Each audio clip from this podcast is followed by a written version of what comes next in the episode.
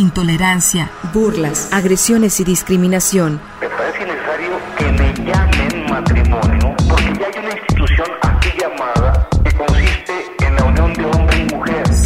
Sórico, Sórico, un espacio diverso para la reflexión y la promulgación de la igualdad de género con Guadalupe Ramos Ponce. Hola, ¿qué tal? ¿Cómo están? Bienvenidas y bienvenidos a Sórico sin género de dudas. Agradecemos a quienes nos sintonizan esta tarde de domingo a través de Radio Universidad de Guadalajara por la frecuencia del 104.3 de FM en la zona metropolitana, el 107.9 de FM en Ocotlán, en la región Ciénega, el 104.7 de FM en Lagos de Moreno, en la región Altos Norte, y el 105.5 de FM en Ameca, en la región Valles. En este micrófono te saluda con mucho gusto Lupita Ramos y te invito a que te quedes con nosotras la siguiente hora para compartir y analizar los temas de interés desde miradas feministas. Un agradecimiento muy especial a Gil Domínguez en la producción de este programa. Igualmente saludo con mucho gusto a mis compañeras locutoras, Natalia Rojas y Estefanía Martínez. Buenas tardes, ¿cómo están? Hola Lupita, muy buenas tardes. Un placer coincidir con ustedes otra tarde de domingo para seguir reflexionando. Y bueno, les recordamos a las personas que nos escuchan, que pueden comunicarse a través de nuestras redes sociales, en Twitter en arroba Sóricos Sin Género, en Facebook en Sóricos Sin Género de Dudas y también en nuestro canal de YouTube y Spotify, en donde podrán escuchar nuestros podcasts cada semana, al igual que en podcastudg.com. Buenas tardes, Estefanía, ¿tú cómo estás? Hola Natalia, hola Lupita, un gusto estar aquí nuevamente en una tarde de domingo con ustedes y con toda nuestra querida audiencia así como con nuestras invitadas especiales. Bueno, estamos platicando ya con la presidenta del Colegio Mexicano de Sexología, la sexóloga Patricia Becerra. Bienvenida nuevamente y que el orgasmo es de quien lo trabaja. Hay que trabajar el orgasmo. Sí, es una frase que hemos tomado de otro sentido también significativo, pero que representa que las mujeres en particular reconozcan y sepan que ellas son las que eh, pueden decidir lograr tener orgasmo, asumir el placer, eh, vivirlo con em, naturalidad y al mismo tiempo eh, con una disposición saludable porque como hay mm, ha habido históricamente miedo al placer en nuestra cultura y nos, eh, nos han enseñado en muchos sentidos que la sexualidad es peligrosa, que la sexualidad eh, puede darnos problemas, eh, que también es real, pero que no es solamente eso. Entonces, el, el sentido es que la mujer particularmente, porque el hombre de alguna manera también es más fácil para él llegar al orgasmo porque generalmente está centrada su idea del placer en el pene, aunque también es importante que los hombres se dejen acariciar y, descubran otras zonas erógenas de su cuerpo. Pero entonces la idea es, el planteamiento es que la mujer sea partícipe y que sea activa en la interacción sexual y que el orgasmo depende particularmente de ella. Pues así es, esta tarde vamos a hablar, eh, es un programa muy especial porque lo dedicamos a rendir un homenaje a la obra y vida de la doctora Patricia Angélica Becerra García, mejor conocida como Patti Becerra. Ella falleció recientemente el pasado mes de septiembre.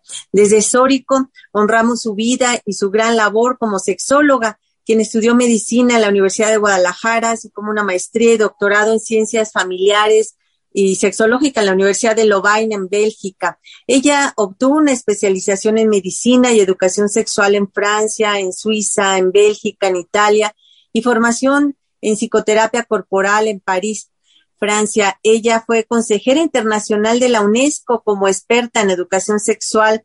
Estuvo en Mozambique, en Cabo Verde, África, Brasil, Sudamérica.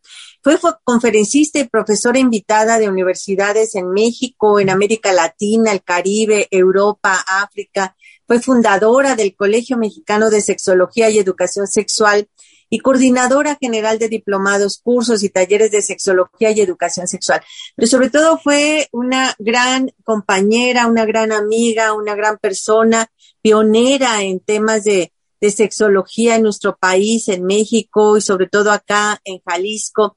La recuerdo mucho a ella, siempre hablando eh, de temas que en esa época y en ese momento, cuando ella comenzó a hablar de sexo, eh, no se hablaba en la radio, no se hablaba públicamente y ella pues marcó un hito en la, en la radio, en la radio y en la comunicación eh, y en la terapia, por supuesto, en, el ejercicio eh, profesional como sexóloga para hacer un parteaguas. Hay un antes y un después de la doctora Patricia Angélica Becerra. Pues para hablar de ella, precisamente de la doctora Patti Becerra y honrándola ahora que recientemente falleció, pues tenemos dos invitadas especiales. Así es, eh, con nosotras se encuentra la maestra Marisela Sánchez, que ya pues es una compañera de hace bastante tiempo en estos temas y que justamente pues hoy nos, nos acompaña una vez más para hablar ahora y dialogar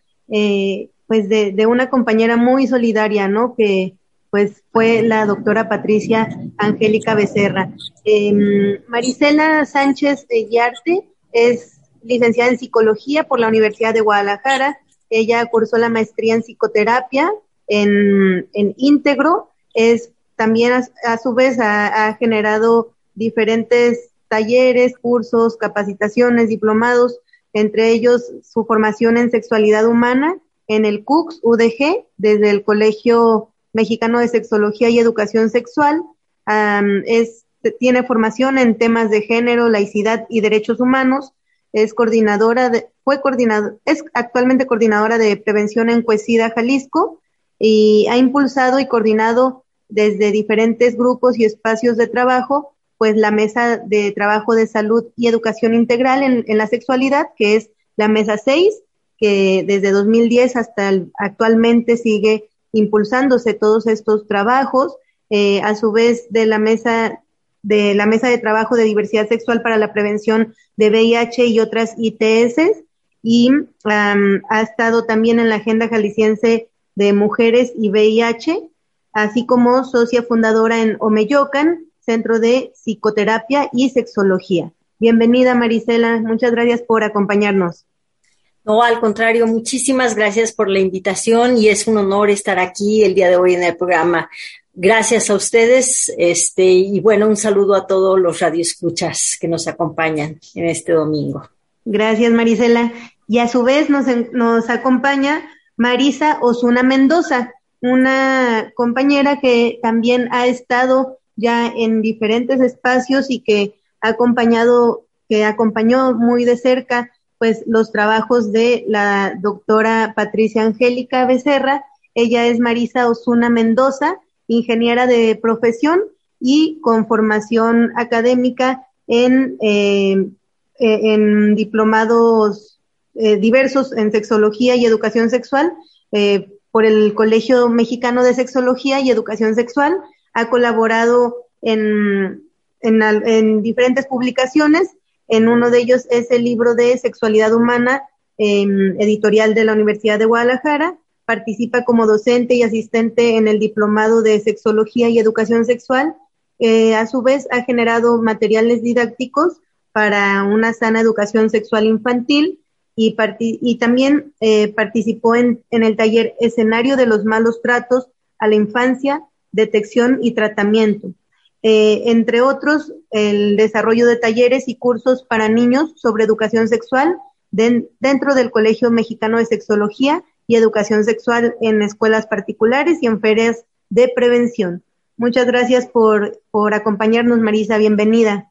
Muchas gracias a ustedes por la invitación y al igual me siento muy honrada de estar eh, participando y acompañando en este homenaje hacia la doctora Patti eh, les agradezco mucho y también agradezco a los radioescuchas el estar aquí. Gracias. Pues muchas gracias a ustedes y bueno, comencemos platicando por, por la doctora Patti Becerra. ¿Quién era? Ustedes que estuvieron más cercana a ella, primero platíquenos un poquito acerca de ella, de su vida eh, y comencemos a, a, a, a, mostrarle a nuestra audiencia eh, pues esta, esta persona más en lo íntimo de lo que era la doctora Patti Becerra. ¿Quién quiere comenzar? ¿Marisela o...? Sí, Adelante. Creo que yo por cuestiones de tiempo y antigüedad me tocaría.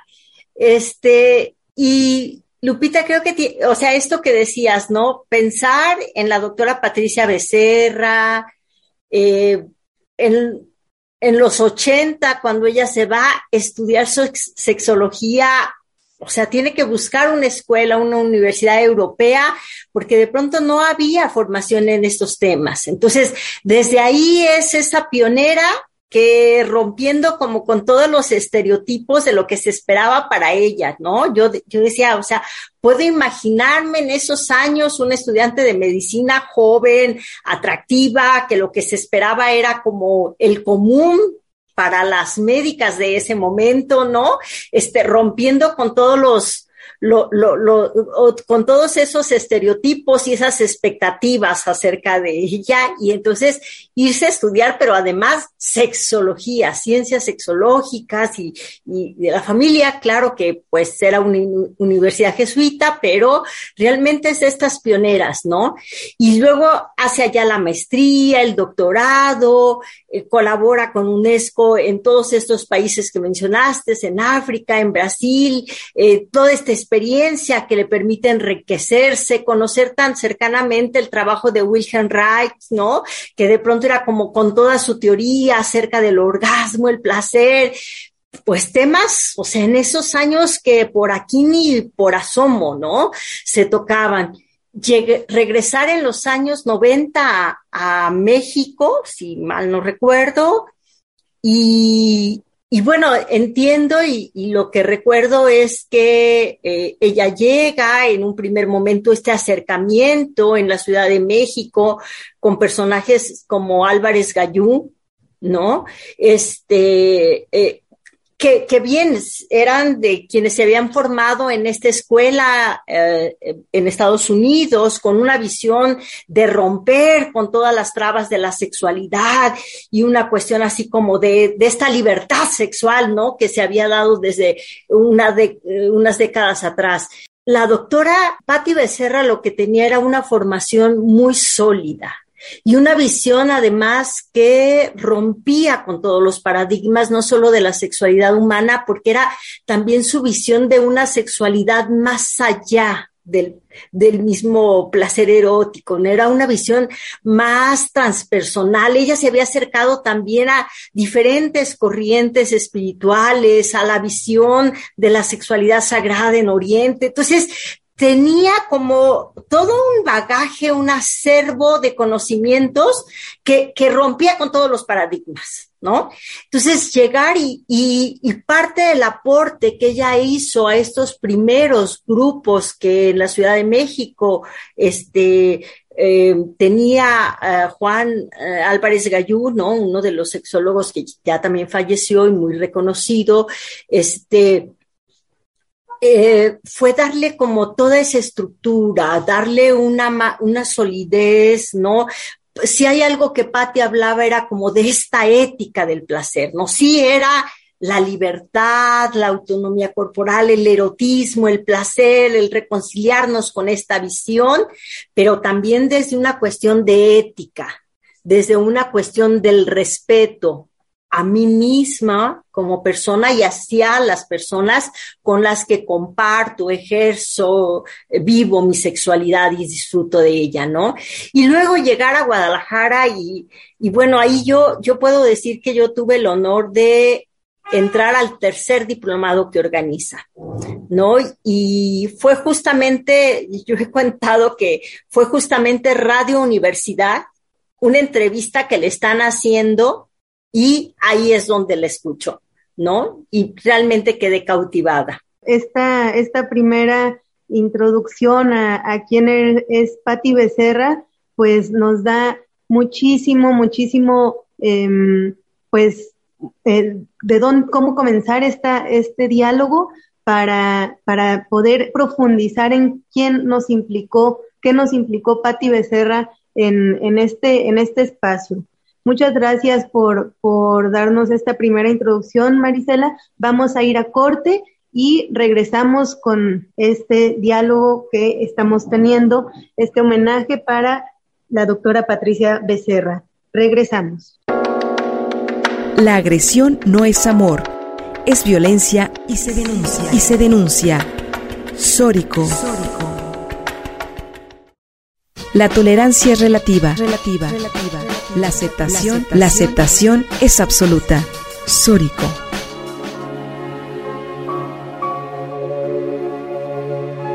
La realidad es que si la mujer nunca se ha conocido, nunca se ha tocado, nunca ha percibido sensaciones, eh, no es solamente un asunto de conversación, es un asunto de disposición y de cómo participa con su cuerpo en la interacción.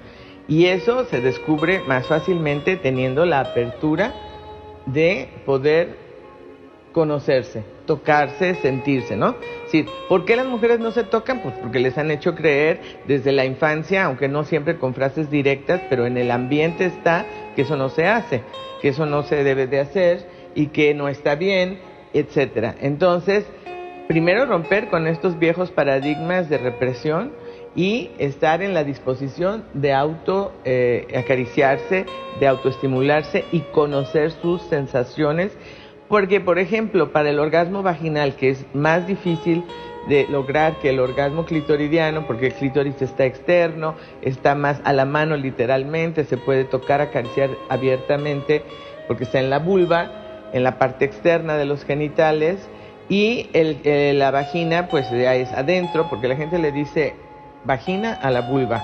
Incluso en los monólogos de la vagina, entendiendo que la autora no fuera médico, pero de alguna manera aparece algún tema sobre la vagina peluda y eso no existe, ¿verdad? La vulva tiene vellosidades alrededor, parte del vello púbico, pero no la vagina. Entonces, la vagina es adentro, donde se da la penetración y en ese sentido, el autotocamiento con uno o dos deditos a nivel de la cara anterior de la vagina, que es como querer tocar de dentro afuera el ombligo, entonces le va a dar la posibilidad de descubrir sus sensaciones en el, en el eh, punto de, el punto G, que sí existe, que sí está. Claro, y que pues nada más es que lo descubran para que quien diga que no, muy probablemente serán los hombres, algunos autores que habrán dicho que no, pero las que podemos decir que sí existe, somos las mujeres que lo descubrimos, lo sentimos, lo percibimos y puede producir orgasmo.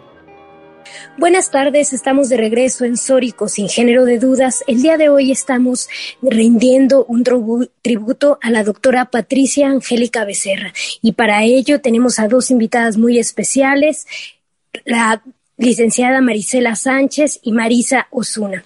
Y bueno, antes de irnos al corte, nos estaba mencionando pues todo este trabajo que hizo la doctora Patricia en un momento histórico pues importante en donde no se hablaba mucho de sexualidad, todavía era un tema pues tabú y sobre todo pues la sexualidad vista también desde un marco de derechos, ¿no? Sobre todo para las mujeres. Y me gustaría preguntarles, ¿qué implicó, aparte, bueno, de, todo esto que nos mencionaban antes de corte, qué implicó el trabajo de la doctora Patricia en el contexto, eh, pues, tapatío del estado de Jalisco?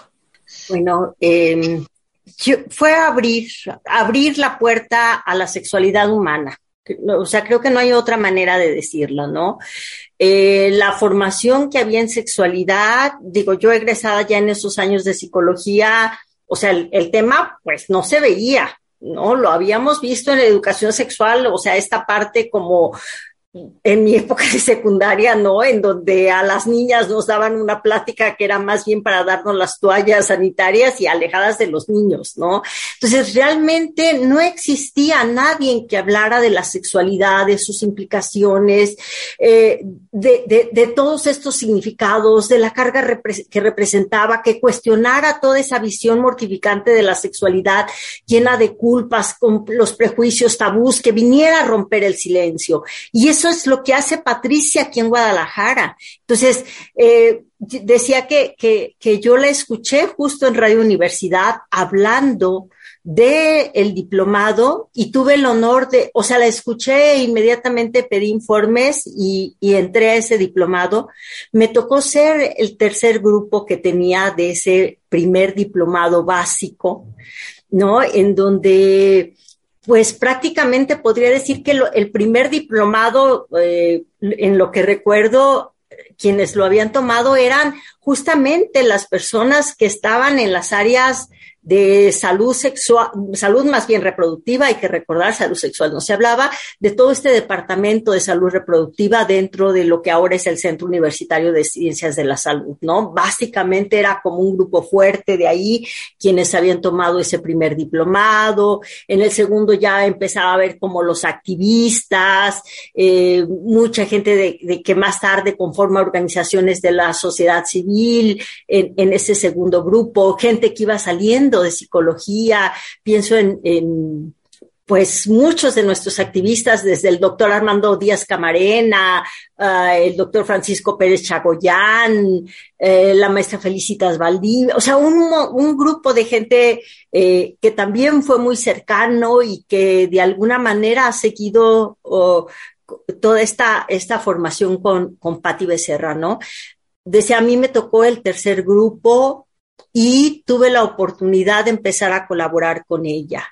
Eh, me tocó eh, participar, trabajar como su asistente, el que se empezaran a abrir eh, más diplomados y también que se empezaran a generar otros diplomados, ya no solamente el básico, sino uno en educación, en educación sexual. En ese momento no hablábamos tanto de educación integral de la sexualidad y luego también eh, los diplomados en sexología, ¿no? Sexoterapia. Entonces, creo que, que el gran legado de Patti Becerra en Jalisco fue eso, abrir la puerta, adentrarnos a romper paradigmas, a cambiar la visión, a venir a crear una escuela, porque yo, yo suelo decir que Jalisco, con toda la cuestión conservadora que, que aún existe, pero también se abrieron las puertas a una formación eh, muy sólida en, sexualidad humana, ¿no? Y, la prueba está tantas maestrías y formaciones que existen hoy en día, ¿no? Y tanta gente que ha venido formándose, pero la mayoría de esas gentes pioneras pasaron por un diplomado con Patti Becerra. Yo también coincido con Marisela. Creo que eh, en cierta forma tuve la dicha de conocer a la doctora Patti en diferentes facetas primero para mí en lo personal fue en terapeuta. En el 2017 ella era buenísima con las fechas, tenía una mente brillante.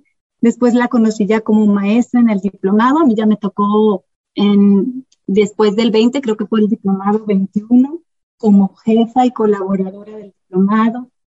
Creo que una faceta pude conocerla de cerca fue como un poco muy maternal hacia mí y también como una amiga, una, una muy gran amiga. Y creo que, la doctora Patti, dentro de lo que me llegó a, comentar de nuestras convivencias, imagínense una niña que a los seis años declama en el teatro degollado con una mente poesías de su papá era una apasionada de su papá, lo quería mucho y lo perdió muy, muy joven. Y su papá fue médico, él le decía médico, escritor y poeta. Ganó el premio Jalisco y ella siempre le, le interesó escribir. Tenía una resistencia a veces al escribir, pero escribía muy bonito y era una gran comunicóloga. Eh, yo a veces le decía, doctora, escriba sus vivencias, porque tenía unas vivencias increíbles y fascinantes. Y me decía, no, escribir no tanto. Yo le decía, bueno, grábese y coméntelas. Y así es como también surgieron sus libros, el de sexualidad humana, en donde tiene un bagaje impresionante. Y en lo personal creo yo que, que gran parte de esa cautivación que nos generaba la doctora Patti era esa congruencia al hablar. Yo no he escuchado otra sexóloga que hable con tal congruencia, porque no solo hablaba de lo teórico, hablaba de una vivencia interna, de esa sexualidad que veía ella más allá como visión del mundo, no solo como sexología, que iba mucho más allá de la genitalidad. Era, era increíblemente bonito escuchar hablar de una pureza y una belleza y al final, yo lo puedo decir porque fue mi terapeuta y, y gran parte de la modificación que nos hacía a nosotros era a aceptar y a superar la culpa. Nos ayudaba mucho porque ella no vivía con culpas. Ella era, era como lo opuesto a la, a la culpa. Y esa sexología de la trascendencia, en donde ella reconocía también una dimensión transpersonal que involucraba mente, espíritu y emociones en una comunicación trascendente en la que la energía sexual sentía que ella decía ah, que podía lograr una expansión de la conciencia. Y eso lo, lo, manejó en un libro, no, en una revista de Chipetotec, eh, donde también participaba Jorge Manzano, varios jesuitas del, del ITESO, en donde ella manejaba ahí el arte del erotismo. Y es tan bonito leer esas, esas pocas cosas que nos dejó escritas, es muy bonito, porque en sí hablaba de esa pureza y belleza. Ella decía, si lográramos cambiar los lentes con los que vemos la sexualidad, podemos cambiar muchas cosas. Y creo que eso nos cautivaba mucho, su forma de ver la sexualidad, de, vivenciarla. Ella hablaba con mucha congruencia y a veces creo que eso uh, nos falta mucho a los educadores, el no solo educar con el miedo, no hagas esto. El, ella hablaba de hablar de, que poder hablar del placer como un bien, no como algo. Incluso también hizo un análisis histórico del miedo al placer. Y ella mencionaba que en el occidente eh, se nos ha enseñado a transgredir el cuerpo. Es decir, siempre mencionamos como algo más el espíritu y el cuerpo lo tenemos abajo. Es algo que tenemos que controlar porque así lo hemos aprendido. Y ella siempre decía, no, el cuerpo es importante, el placer es importante, es saludable.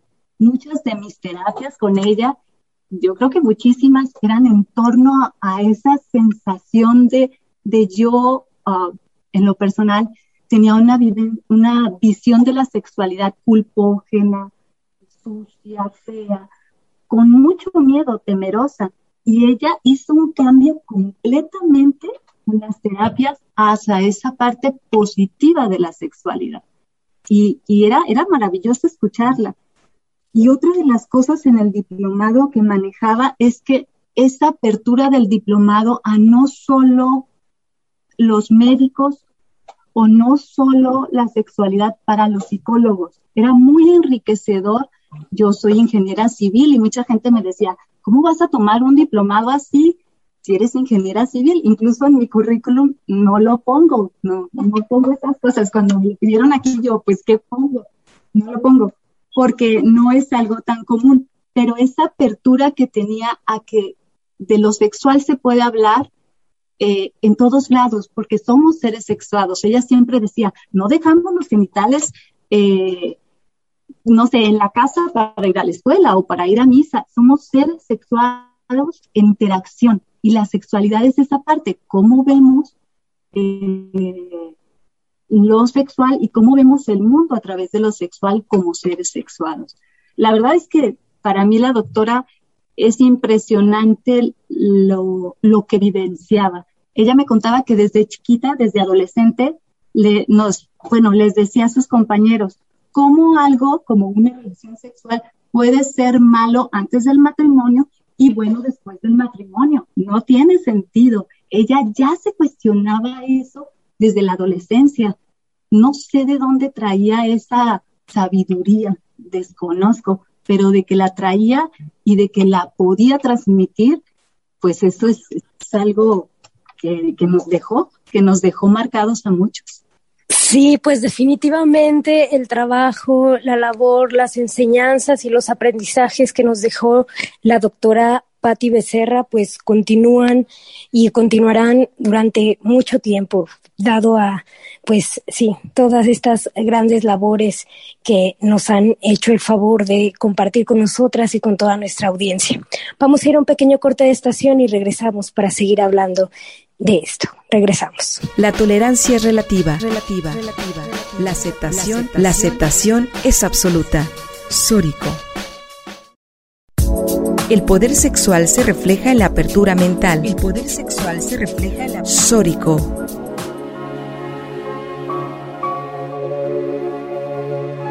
Y la disfunción del orgasmo son muy frecuentes en la mujer porque está educada para controlarse, para contenerse, para no sentir, para no buscar el placer.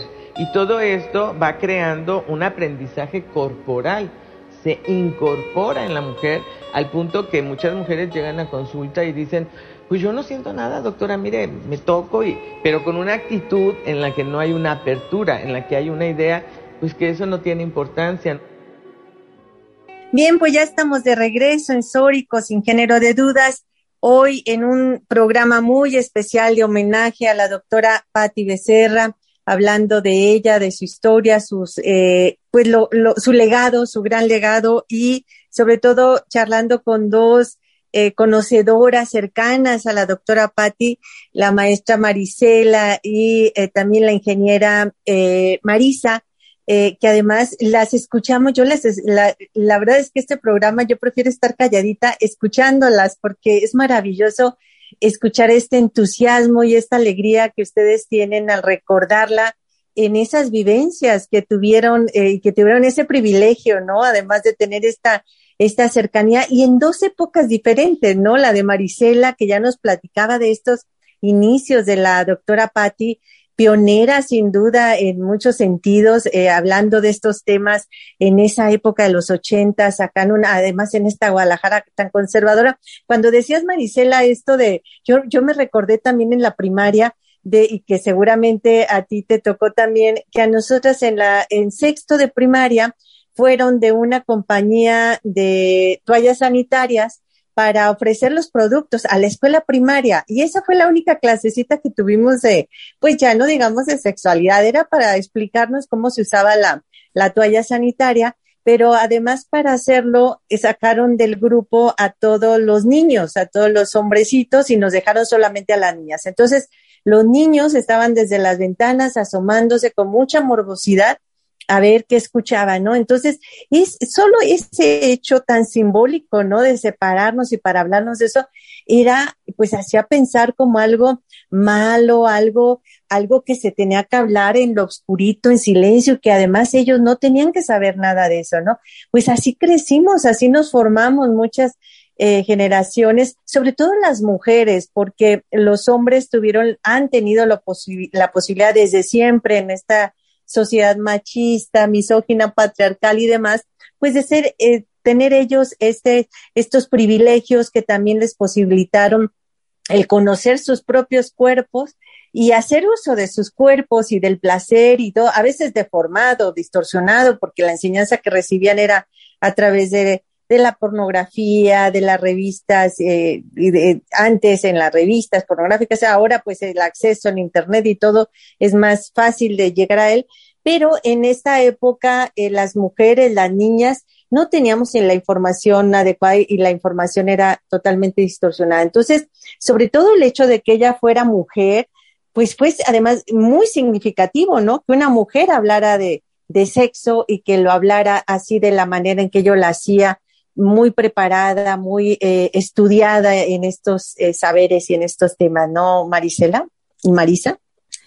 Sí, efectivamente, digo yo, eh, claro, todas esas experiencias, ¿no? Yo incluso señalo que a mí la, la charla de menstruación me llegó ya, mi menstruación llegó antes que la charla y creí que me estaba muriendo. O recuerdo, por ejemplo, nuestras primeras semanas en la secundaria y que veíamos parejitas besándose y mis amigas y yo nos asustábamos porque pensábamos que se iban a embarazar. Así, así de ignorantes éramos en relación al tema, ¿no? Y además en un pueblo, claro, ¿no? Entonces, claro que llegar aquí, empezar a, a, abrirme esa posibilidad, les digo que a mí esa voz que escuché en Radio Universidad me sedujo, ¿no? Y hablar de un tema que a mí me parecía importante y de que a pesar de que ya había terminado la carrera, no tenía ninguna formación.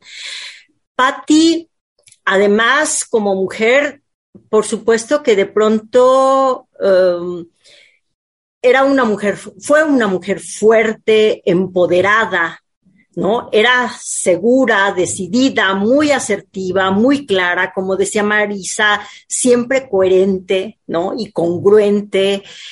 Y eso no era, no era fácil, si no es fácil aún ahora para toda esta cultura patriarcal tolerar, o sea, una Patti Becerra que ponía siempre los puntos en las IES.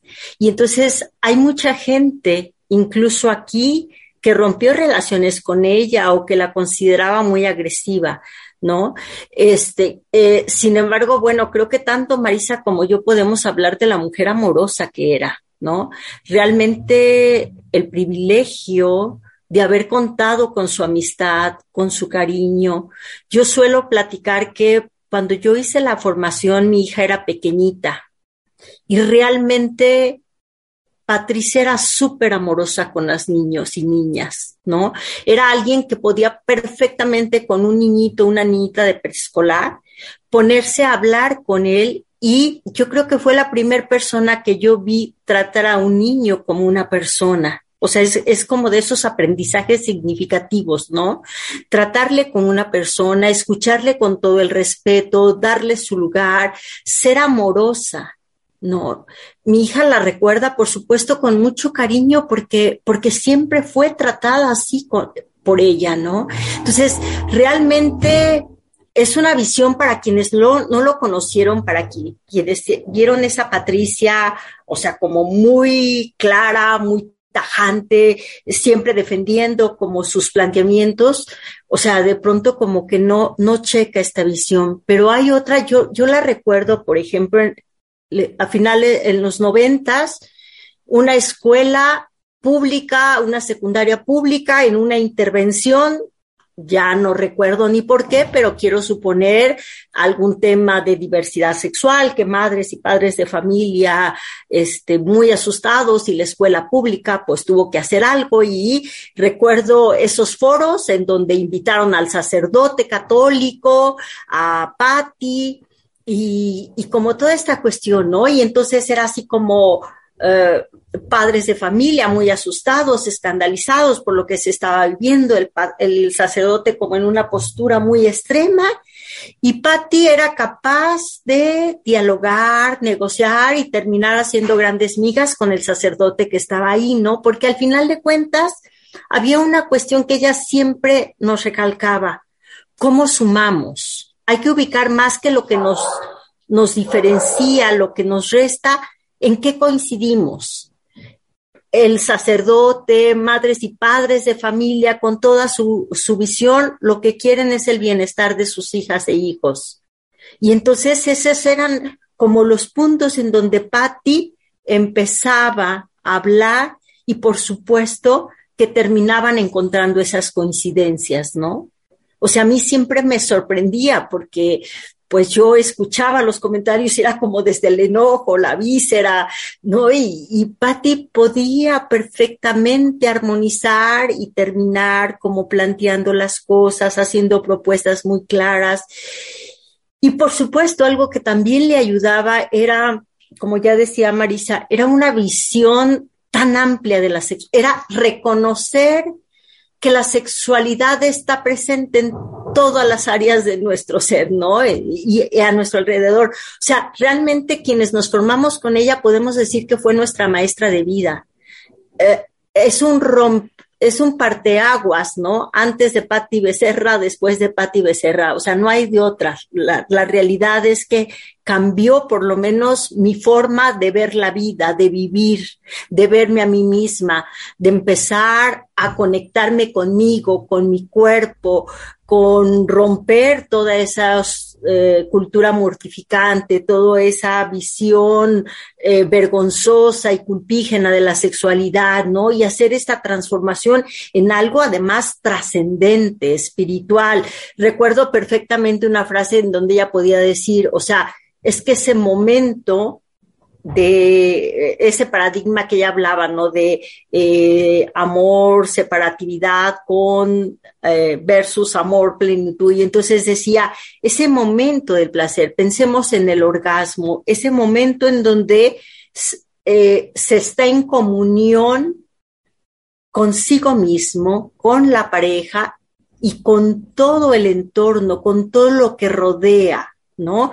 En ese momento de plenitud total, claro que en lo que menos se, se, eh, piensa o lo que menos se desea es lastimar o enojarse con alguien. Es un momento de querer compartir esta alegría, esta eh, expansión, esta visión de vida, esta felicidad, ¿no?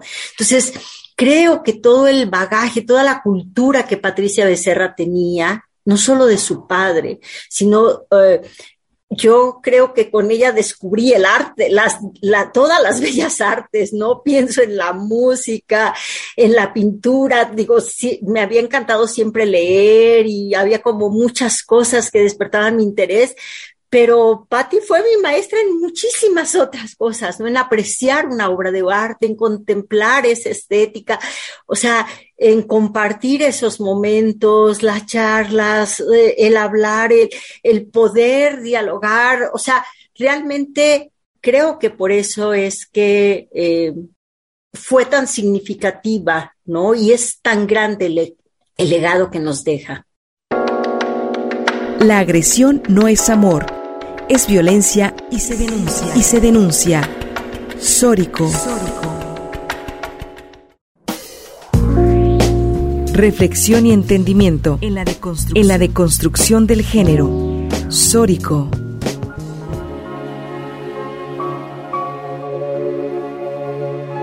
Las mujeres y los hombres, pero sobre todo las mujeres de nuestra cultura, aprenden a bloquear, a bloquear sensaciones y entonces no están tan capacitadas para sentir y tiene que haber un desaprendizaje de esas ideas negativas sobre la sexualidad y un reaprendizaje de cómo vivir bien sus sensaciones. Y regresamos a Sórico sin género de dudas, en donde esta tarde la hemos dedicado a dialogar sobre la, la historia y, la, y el legado que ha dejado la doctora Patricia Becerra, ahora que ha partido a otro eh, espacio, ¿no? Y que, que, justamente el tema de lo que trató toda su vida, pues en las incidencias sociales, políticas, culturales y educativas que dejó, pues no son, eh, nos quedamos cortas en este, en este eh, homenaje que, que estamos brindando. Sin embargo, con lo que nos ha acercado y aproximado la maestra Marisela y la maestra Marisa a, a la vida de la doctora Patricia Becerra, pues nos, han, nos están dando toda una experiencia muy eh, amplia de, de qué, es lo que, toda esta incidencia que logró hacer la doctora Patricia.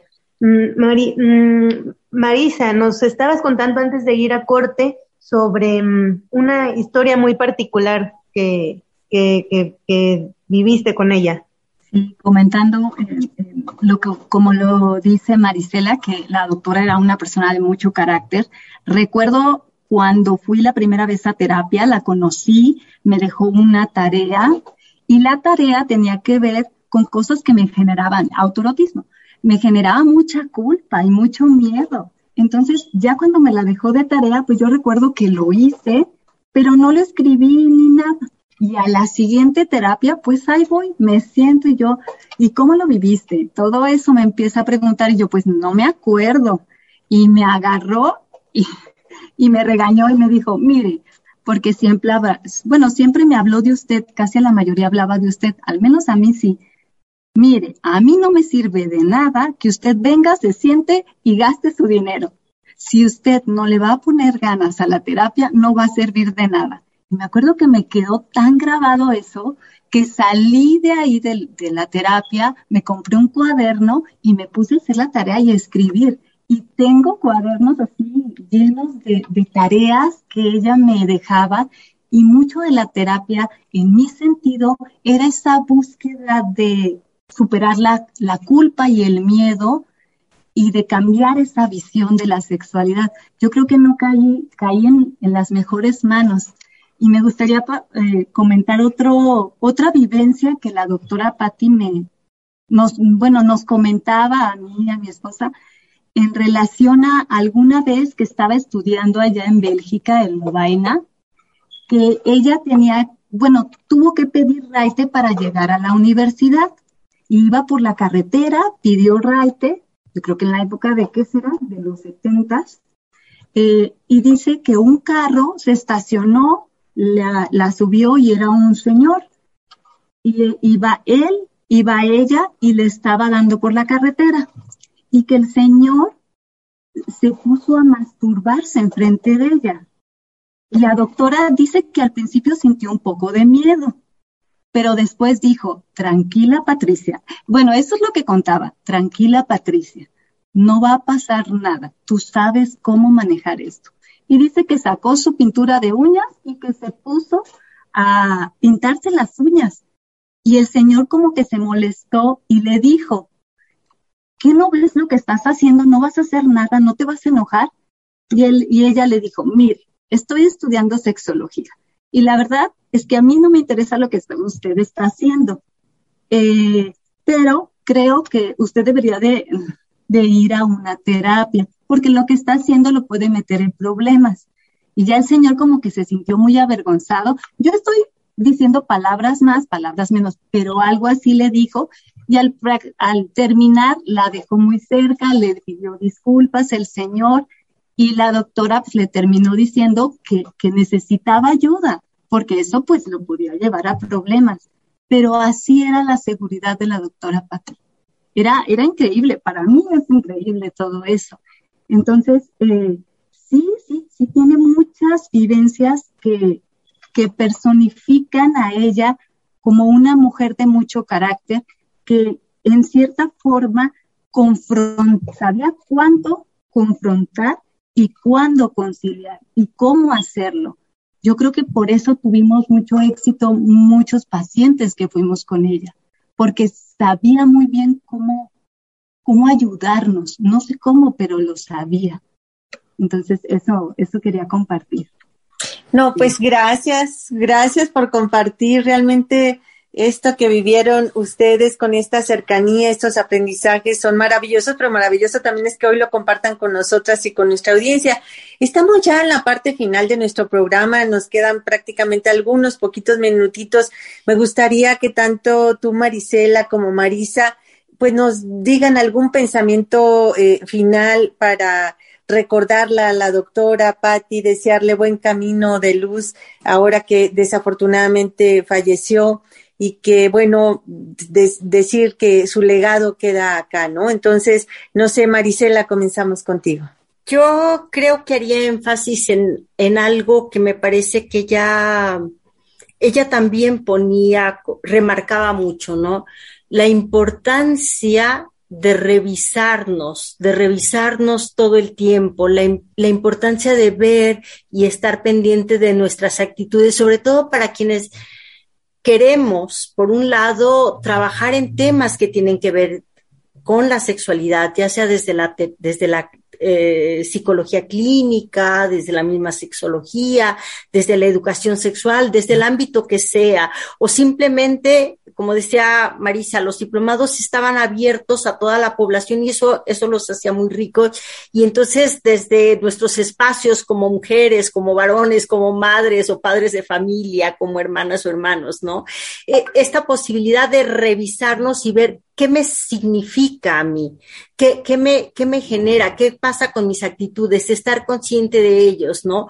Porque me parece que para poder hablar abiertamente de sexualidad necesito hacer esa revisión de todas esas experiencias, actitudes, de, experiencias infantiles, de los introyectos, de todo ese bagaje con el que crecí, con el que fui aprendiendo y empezar a deconstruir, ¿no? Para poder ubicar desde dónde, desde cuál es la posición. Digo, entiendo que en estos temas la subjetividad siempre aflora, pero por eso mismo es importante estar muy claros desde dónde estoy, ¿no?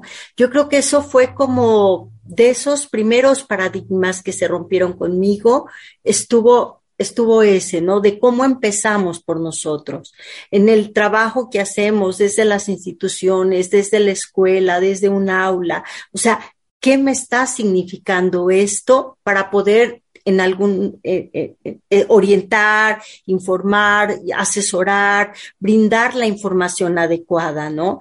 Y también recuerdo, por ejemplo, de los momentos más difíciles en la formación con ella, la posibilidad de trabajar con alguien que es como la persona agresora, ¿no? Era como de decir, no, no podría. Yo, yo, yo no podría porque me significa, me duele, me, de pronto no me siento capaz y era como, a ver, vamos a hacer el ejercicio y, y es también ponerte del otro lado, ¿no? Y poder revisar la historia, los factores, lo que lleva a alguien a tener estos comportamientos, estas actitudes, empezar a dejar los juicios a un lado.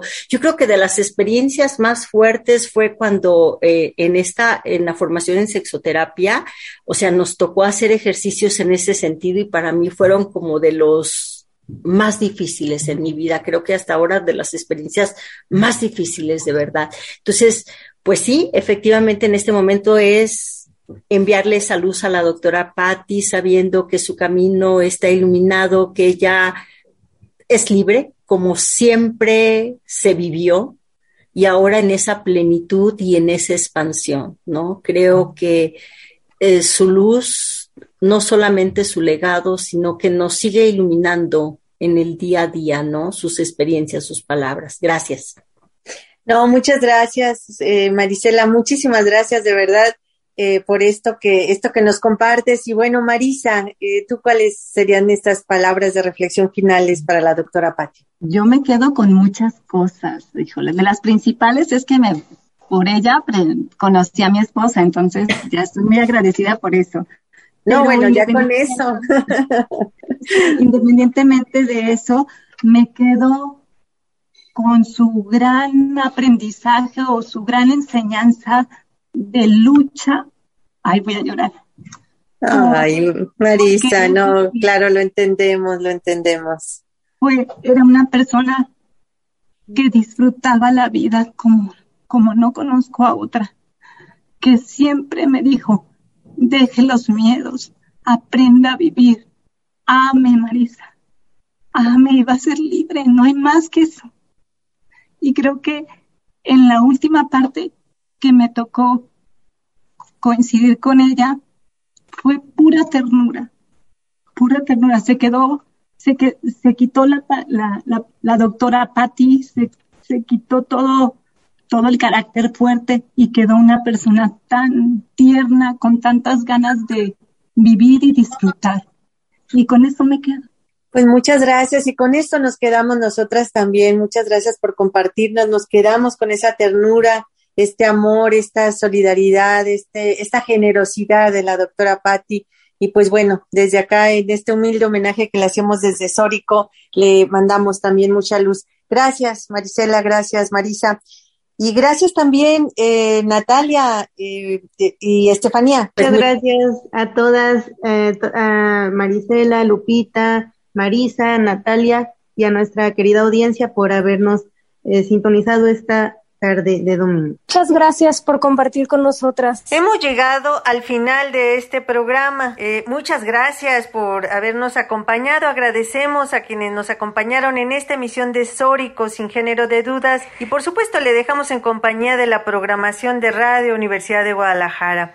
Tenemos una cita con usted el próximo domingo en punto de las dos de la tarde para seguir reconstruyendo los temas de género, los temas feministas, pero sobre todo, ¿sabe qué? Para que nos acompañe a un programa muy especial. En nuestro programa de aniversario cumplimos 15 años en Sórico y queremos conmemorarlo, celebrarlo con todas y con todos ustedes. Vamos a estar en vivo desde la cabina de Radio Universidad de Guadalajara, escuchando y acompañándonos sobre todo de quienes han hecho posible esta emisión de Sórico durante 15 años.